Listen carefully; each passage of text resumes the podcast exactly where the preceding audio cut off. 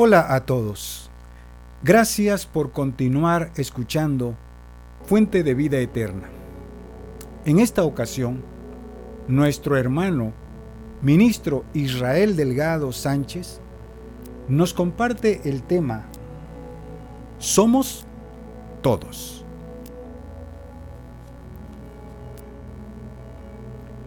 En el primer libro de los Reyes capítulo 19, podemos acercarnos a la mejor etapa del profeta Elías.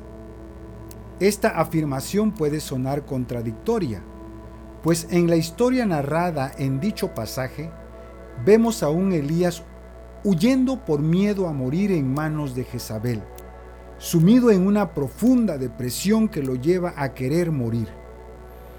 Encontramos a un Elías apartándose del pueblo y buscando la soledad, en esa condición hace una interpretación de lo que ocurre, alejada de la realidad.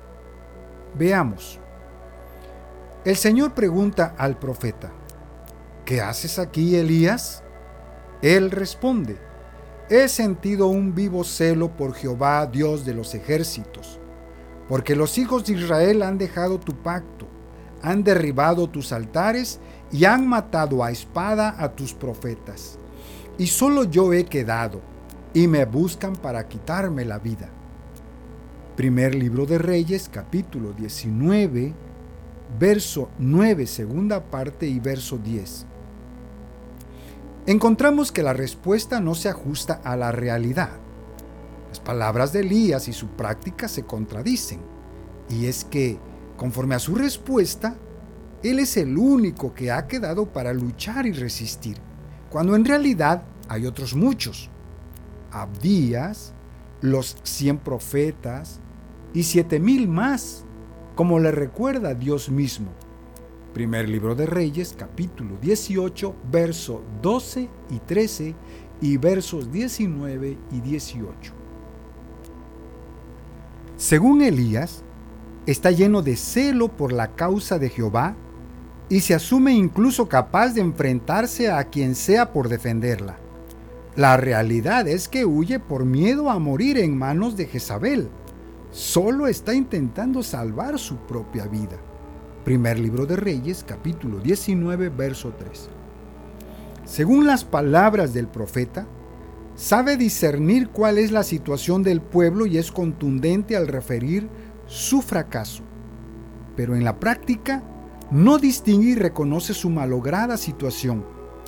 Tampoco entiende que Dios lo conforta precisamente en medio de su derrota y depresión, toda vez que no reconoce la presencia del ángel que lo orienta.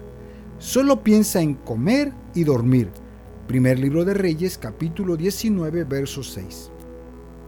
Perdió el sentido de la vida, las ganas de luchar y quiere morir capítulo 19, verso 4. Conforme al dicho de Elías, es un hombre que va al encuentro de Dios, pero su práctica deja ver que su búsqueda no lo lleva a la presencia del Señor, pues se orienta a partir de criterios superados, viento, terremoto y fuego, que no le revelan a Dios. Capítulo 19, verso 11 y 12.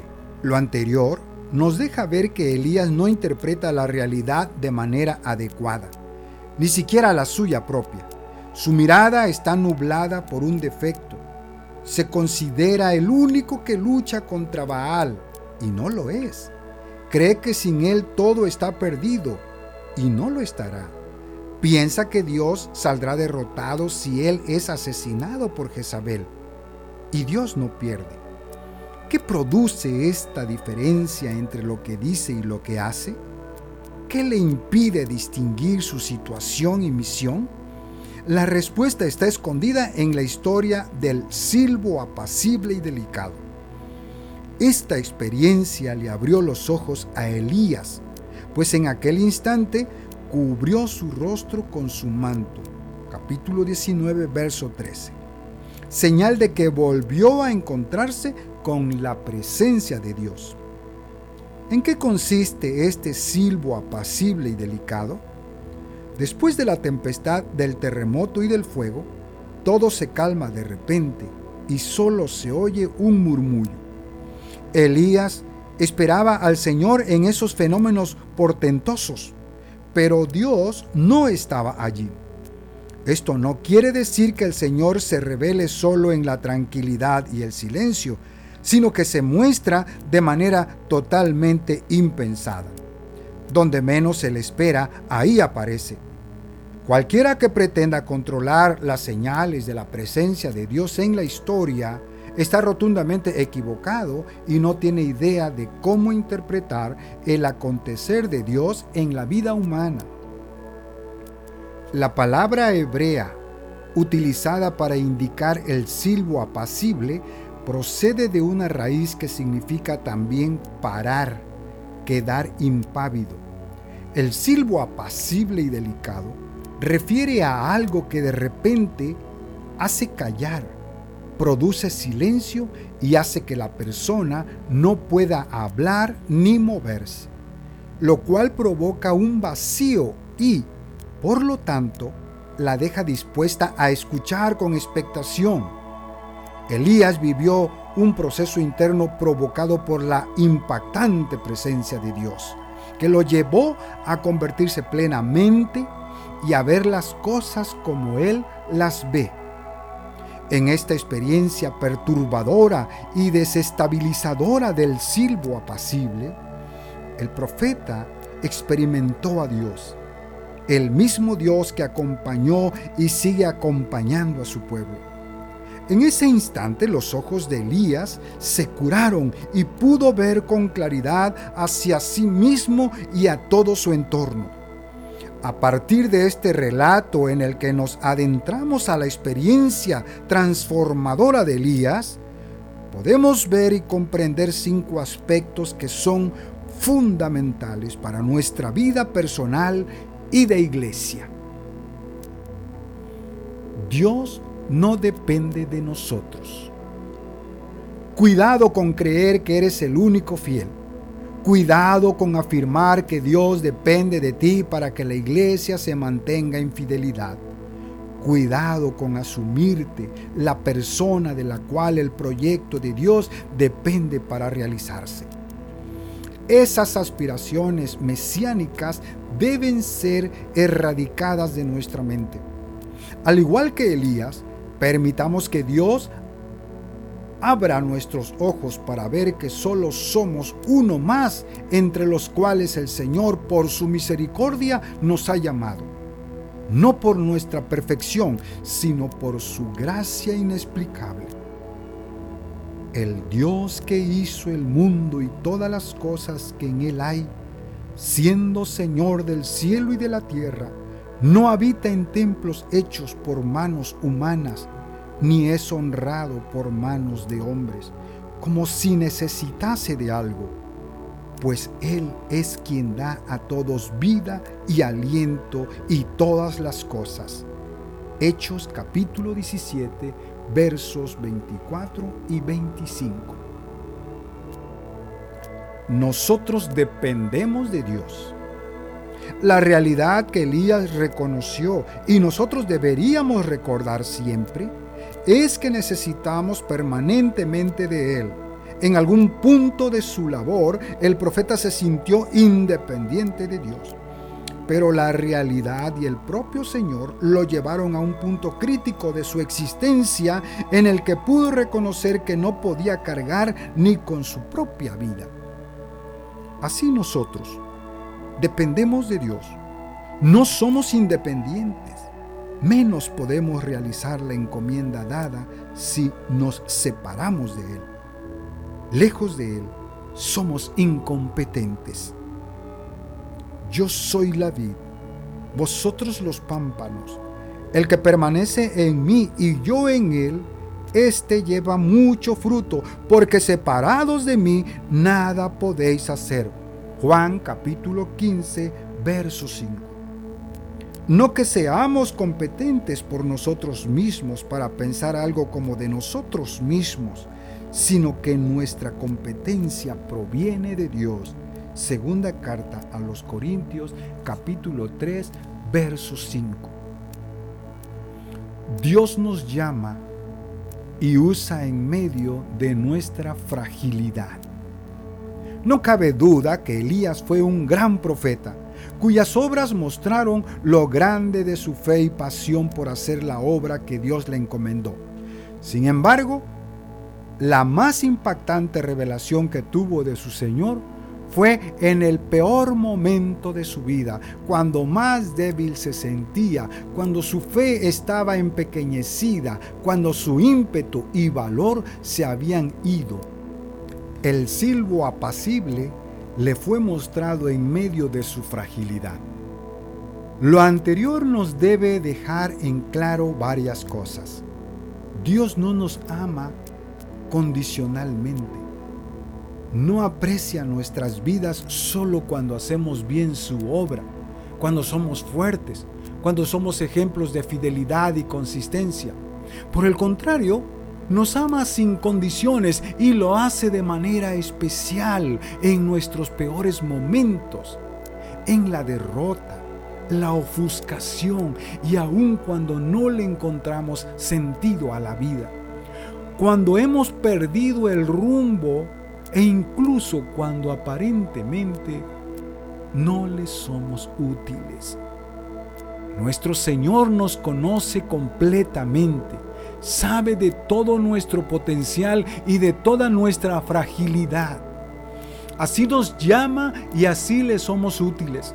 De hecho, no nos ha llamado por nuestra perfección, sabiduría y consistencia, sino precisamente por nuestra necedad y debilidad, para avergonzar a los sabios y a los fuertes, a fin de que nadie se jacte en su presencia. Primera a los Corintios capítulo 1 verso 29. Y me ha dicho, bástate mi gracia, porque mi poder se perfecciona en la debilidad. Por tanto, de buena gana me gloriaré más bien en mis debilidades, para que repose sobre mí el poder de Cristo. Por lo cual, por amor de Cristo, me gozo en las debilidades, en afrentas, en necesidades, en persecuciones, en angustias, porque cuando soy débil, entonces soy fuerte. Segunda a los Corintios capítulo 12, verso 9 y 10. No soy yo, no eres tú, somos todos. Destacamos también que Elías pudo comprender en esa experiencia redentora que la obra que Dios realizaba en el pueblo no dependía de su persona el profeta no era el único a través del cual el Señor estuvo obrando en medio de un pueblo infiel, con un rey y una reina extraviada en la idolatría y la maldad. Había otros muchos. Siempre hay otros fieles. En la cosmovisión y la antropología judía existía una fuerte comprensión corpórea, el individualismo, que actualmente nos ha hecho creer en la importancia del individuo por encima de la comunidad, no existía en ellos. Esto resulta importante para nosotros en lo personal y en nuestra vida de iglesia, pues al igual que Elías, debemos tener claro que la obra por Dios encomendada a cada uno en lo particular no se puede realizar de manera individual el cumplimiento de la misión solo es posible entre todos. Debemos anteponer el nosotros al yo, la comunidad al individualismo. La iglesia somos todos, adultos, ancianos, adolescentes, jóvenes, niños, mujeres y hombres. La iglesia somos los que estamos, los que estuvieron y los que vendrán. Y todos tenemos las mismas encomiendas, ser sal y luz, ser y hacer discípulos, seguir la verdad en amor para así parecernos cada día más a Jesús. Y solo lo podemos hacer juntos, manteniéndonos como un cuerpo que se mantiene unido por fuertes coyunturas y dependiendo de Cristo quien como cabeza de la iglesia, es la fuente de vida.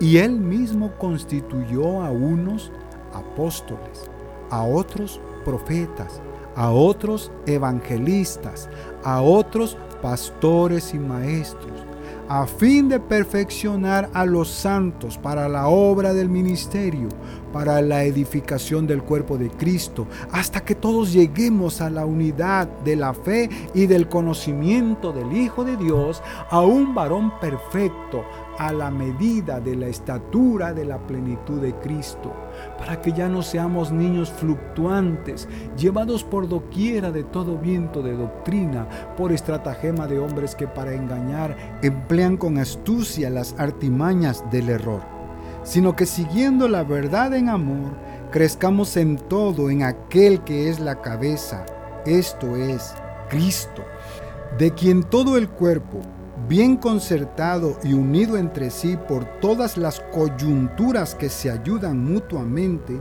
según la actividad propia de cada miembro, recibe su crecimiento para ir edificándose en amor. Efesios capítulo 4 versos 11 al 16. Pasemos la estafeta. Finalmente, resulta necesario referir lo que ocurrió después de que Elías vivió esta experiencia liberadora. En los versos 15 al 18 del capítulo 19 encontramos el desenlace de esta historia. Elías es enviado por Dios a ungir al rey de Siria, verso 15, al rey de Israel, verso 16, primera parte, y al profeta que ocupará su lugar, Eliseo, verso 16, segunda parte. Dios le revela que la maldad del pueblo será erradicada por medio de ellos, verso 17, y que él, no Elías, hará que queden siete mil fieles entre su pueblo, verso 18. El profeta pudo ver que la labor necesaria en el pueblo lo superaba y que la continuidad de su trabajo estaba asegurada no por él, sino por Dios. Entendió que debía dejar de verse a sí mismo y ver hacia Dios, y ver con sus ojos. En esa revelación, finalmente, entendió la necesidad de preparar a otros para continuar con la misión. Así nosotros, hermanos, no somos eternos. Dios sí. No podemos ver el panorama completo. Él sí. Confiemos en nuestro Señor. Dejemos de confiar en nosotros mismos. Preparémonos para, entre comillas, dejar de ser. Y preparemos a otros para continuar la encomienda que Dios nos ha dado. Vivamos nuestras vidas y ejerzamos nuestro ministerio asumiendo nuestra finitud y que otros, después de nosotros, harán la obra de Dios. Amém.